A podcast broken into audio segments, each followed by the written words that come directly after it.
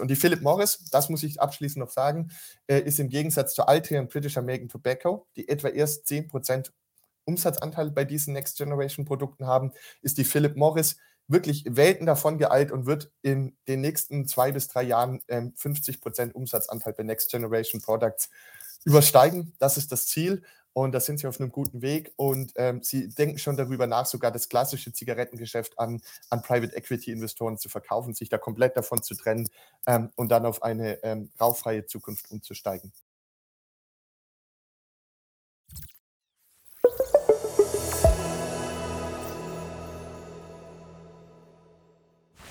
Es ist soweit. Heute folgt der zweite Ausschnitt aus unserem virtuellen SDK-Stammtisch vom 14. November. Jonathan Neuschäler mit der Philip Morris Aktie. Wir freuen uns wie immer über ein Like, wenn ihr unseren Kanal abonniert und fleißig mitkommentiert. Viel Spaß mit dem Video und bitte beachtet den Disclaimer. Und ich darf ganz herzlich begrüßen Jonathan. Hi, grüß dich. Ja, hi Paul, hi Daniel, könnt ihr mich Hallo, äh, hören? Ja, alles gut. Gut hören. Super, dass du auch mit dabei bist. Und du hast angekündigt, heute ein bisschen was über Philipp Morris zu sagen. Ich habe hier mal ähm, von Abilitator deine ausführliche Analyse hochgeladen. Für alle, die es nicht wissen, Jonathan betreibt einen tollen Blog, Abilitator ja mittlerweile wirklich Dutzende von Unternehmen. Also ich habe jetzt heute noch mal drauf gestaut, war noch mal ganz verblüfft. Äh, wie viel sind es mittlerweile? Bestimmt 20 äh, oder ja Analysen? Genau, so um die 20. Ja. Ähm, Vielleicht, Paul, darf ich auch einfach meinen Bildschirm teilen, weil ich habe noch ein paar andere Websites ähm, geöffnet. Ja, das geht auch gerne. in dem Programm. Dann probiere ich das mal mit Screen Sharing. Und ihr gebt mir nochmal Bescheid, ob das Ganze funktioniert. Also jetzt müssten wir den Aktienchart sehen. Ja, passt. Super. Ja, erstmal nochmal äh, vielen Dank, dass ihr überhaupt äh, ja, euch die Mühe gemacht habt, mal so ein Format äh, auf die Beine zu stellen. Also an, an Daniel und an, an dich, Paul. Ähm, probieren wir einfach mal aus und, und sind gespannt. Auch danke an den ähm, Danke an den, jetzt ist er schon runtergerutscht, Florian was, Florian König, genau, ähm, für, die, äh, für die erste Vorstellung. Ähm, ich möchte meinen Teil etwas kürzer machen und dann versuchen dafür mehr Fragen von euch zu beantworten. Also es geht um die Philip, Philip Morris Aktie. Ähm, das ist der größte westliche Tabakkonzern nach Börsenwert, ähm, unter anderem die Marlboro-Marke, allerdings nicht in den USA. Dort ähm, gehört diese Marke weiter ähm, Altria. Ähm, seit, seit der Abspaltung von Altria zeigt die Aktie langfristig ähm, solide nach oben. Es kommt noch eine sehr hohe Dividendenrendite obendrauf. Das heißt, die Gesamtrendite war noch deutlich höher und wir sehen auch relativ geringe Schwankungen. Ähm, diese geringen Schwankungen, die sieht man auch im, im, hier in dieser grünen Fläche. Das ist die Gewinn je Aktie. Ähm, seit ja auch dem Jahr 2008 äh, maximal 20 Prozent Drawdown. Also den Gewinn, den sie erreicht haben, den, den, kann die Firma dann in der Regel halten. Die, die operative Marge, also die, die jetzt EBIT-Marge, das ist jetzt noch, da müsste man noch Zinsen abziehen, dann wären wir wieder bei der Gewinn vor Steuermarge, die der Florian gerade erwähnt hat. Die liegt bei etwa 40 Prozent, ähm, könnte theoretisch noch weiter ansteigen. Ähm, und wir haben auch keine Verwässerung, sondern im Gegenteil viele Jahre mit Aktienrückkäufen gesehen. Zuletzt ähm, lag der Fokus auf anderen Themen. Darauf gehe ich jetzt ein. Ähm, denn äh, vielen mag diese Aktie im ersten Moment ähm, langweilig erscheinen, denn ähm, ja, die Zigaretten, das ist ein Geschäftsmodell mit endlicher Zukunft. Also wir, wir, wir müssen schauen, dass wir da schnell davon wegkommen. Ähm, das ist sehr gesundheitsschädlich. Aber der Punkt ist, die Branche ist eben nicht am Sterben, sondern die entwickelt sich weiter. Und das ist gerade ein sehr interessanter Punkt. Man sieht es hier in dieser Grafik von Altria. Das ist der Anteil der ähm, Schüler in den USA, die ähm, Nikotin konsumieren über die Jahre. Und diese rote Linie gibt den Anteil der, des Nikotinkonsums an und der liegt immer etwa bei 25 Prozent der Schüler, die Nikotin zu sich führen. Ähm, allerdings ähm, ist es so, dass früher, das ist die grüne Linie darunter, die Zigarette noch ähm, das am meisten nachgefragte Produkt war. Das ist jetzt auf nur noch 4 Prozent der Schüler abgesunken, was ich gut finde. Ähm, Gleichzeitig ist aber dann die E-Zigarette sozusagen äh, immer beliebter geworden, weshalb insgesamt der Nikotinkonsum stabil ist in der Gesellschaft. Und das ist eigentlich der, die interessante Beobachtung. Also was jetzt passiert, nach vielen Jahrzehnten, in denen es nahezu keine Innovation gegeben hat, steht der, die Nikotinbranche vor einem radikalen Umbruch ähm, angeführt von den USA und von den Industrieländern. In den Schwellenländern wird das später passieren. Und es scheint jetzt auf drei verschiedene Technologien sich aufzuteilen. Das eine sind die Tabakerhitzer. Dort ist Philip Morris mit ECOS äh, absolut führend weltweit äh, und da konnten sie nachweisen, dass das viel, viel, viel weniger schädlich ist. Zum anderen ähm, das sogenannte orale Nikotin oder die Nikotin-Pouches. Das muss man sich vorstellen wie Teebeutel, die in den Mundraum eingeführt werden und dort dann ähm, das Nikotin freisetzen. Hat natürlich den Vorteil, man muss nicht mehr vor die Tür gehen, man kann es im Flugzeug, im Büro, überall machen. Ähm, und, äh, und, und das ist also in Skandinavien schon seit vielen Jahrzehnten beliebt und ist jetzt in die USA übertragen worden. Und dann eventuell noch die E-Zigarette, wobei ich mir da nicht sicher bin, ob, ob das wirklich dauerhaft ähm, Erfolg haben wird. Aber die ersten beiden Technologien sehen sehr interessant aus. Und was jetzt eben passiert ist, das sieht man auch hier im Aktienkurs, nachdem das abgewertet wurde und man keine Zukunft gesehen hat, gibt es jetzt wieder ein, ein großes Vertrauen in die Firma. Und es sieht äh, für mich also so aus, als dass die, die ähm, Philip Morris Aktie jetzt in eine starke Wachstumsphase übergehen wird in den nächsten 10 bis 20 Jahren. Nachdem das Wachstum eher schwach war, hier nochmal der Gewinn je Aktie in den letzten Jahren, glaube ich, dass wir in den nächsten Jahren da eine starke Beschleunigung sehen werden. Und das macht die Aktie aus meiner Sicht attraktiv. Sie ist äh, nicht teuer ähm, bewertet, sondern das KGV, das liegt bei, ähm, bei etwa 15. Und äh, wenn man jetzt überlegt, man kriegt schon über 5% Dividendenrendite und das, ich sage das nochmal abschließend hier, wenn man jetzt überlegt, dass die das wirklich schaffen, das muss ich noch erwähnen, die haben über 9 Milliarden Dollar in diese E-Cost-Plattform gesteckt. Die ist in nahezu allen Ländern auf die Nummer 1 gerutscht und da gewinnt sie Marktanteile.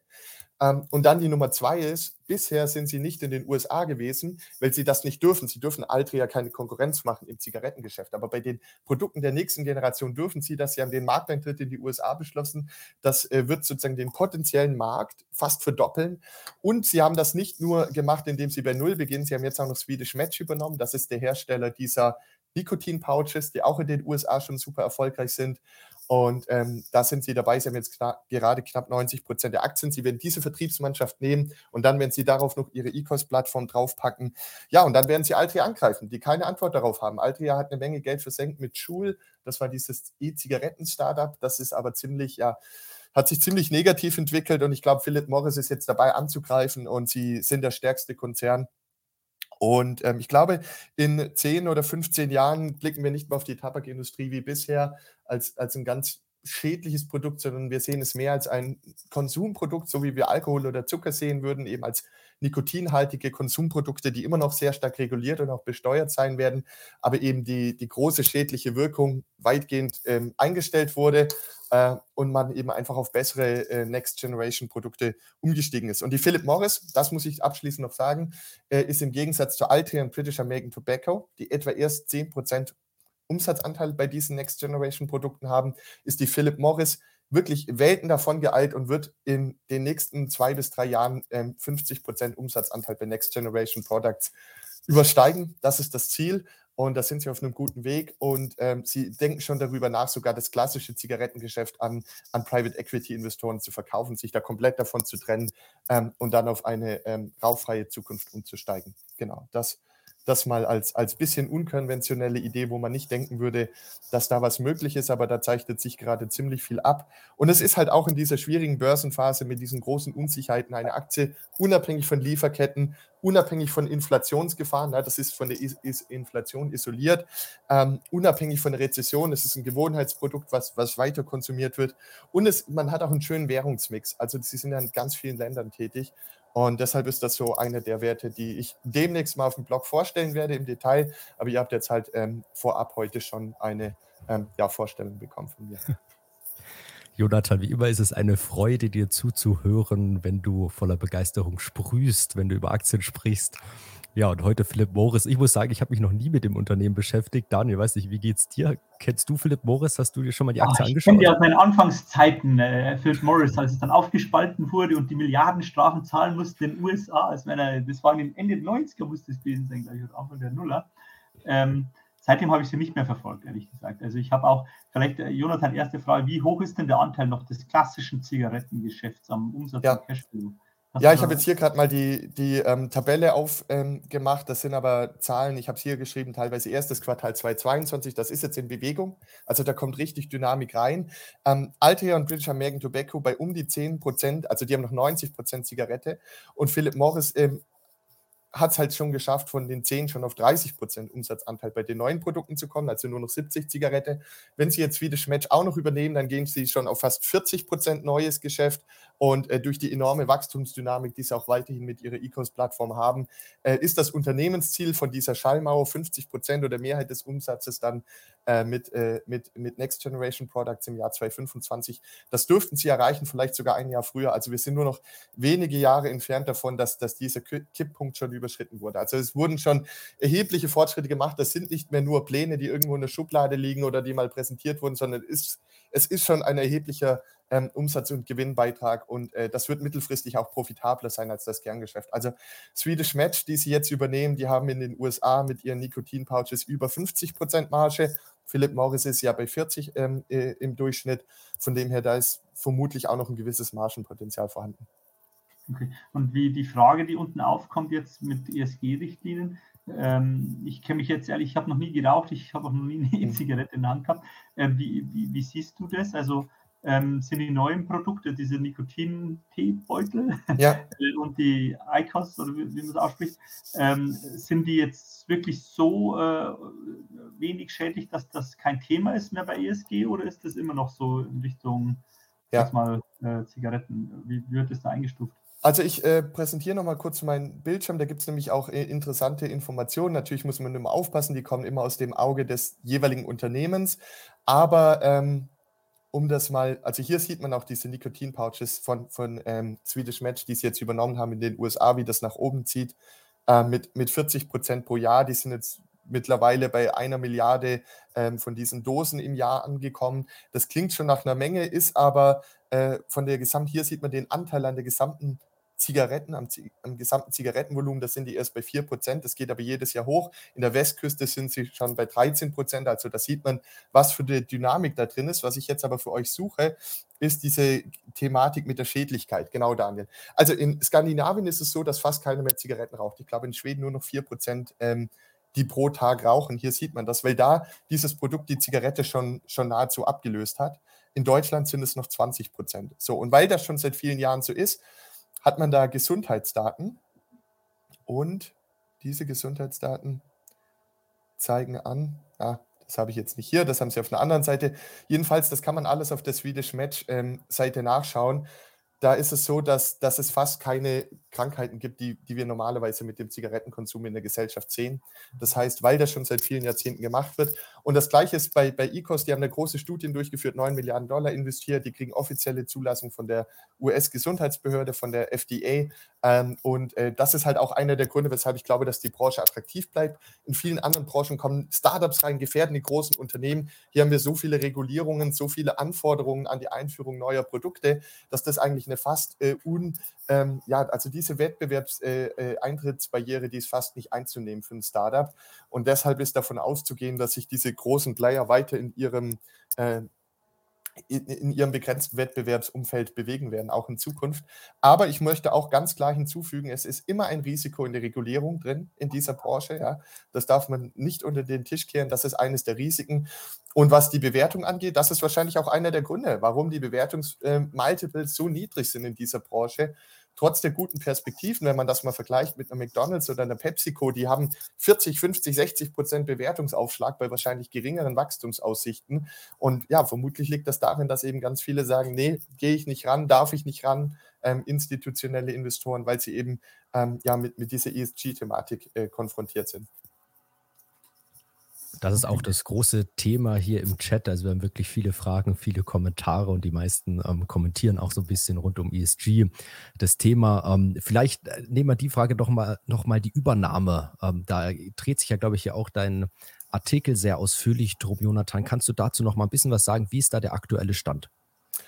Ja, das ist, das ist eine traurige Geschichte. Ich war nämlich oder bin ähm, Stand heute äh, eben immer noch in der Swedish Match investiert, nicht in der Philip Morris, ähm, weil ich eigentlich gar nicht äh, so viel Interesse an diesem klassischen Geschäft habe, ähm, das Philip Morris immer noch betreibt. Aber jetzt hat Stand, ähm, Stand gestern, äh, also, also 10. November, hat die ähm, Philip Morris schon 86 Prozent der Aktien. Ab 90 dürfen sie einen Squeeze-Out machen nach schwedischem Aktienrecht. Das heißt, da ist davon auszugehen, das ist nicht sicher, aber davon auszugehen, sehr wahrscheinlich, dass sie bis 25. November, wo sie noch die Übernahmefrist haben, voll die 90 Prozent erreichen und ähm, dann eben per Squeeze-Out die, die Firma komplett äh, voll an Philip Morris geht. Und dann können sie mit dem US-Angriff starten ähm, und ähm, ja, Altria Konkurrenz machen. Und das wird dann natürlich sehr interessant, denn ähm, die Cash-Generierung von Altria, also die etlichen Milliarden, die die Altria jedes Jahr investieren, äh, verdienen, die können natürlich teilweise dann in Zukunft womöglich auch noch in die, in die Taschen der Philip Morris Aktionäre wandern, wenn diese Next Generation Products da weiter ähm, Erfolg haben,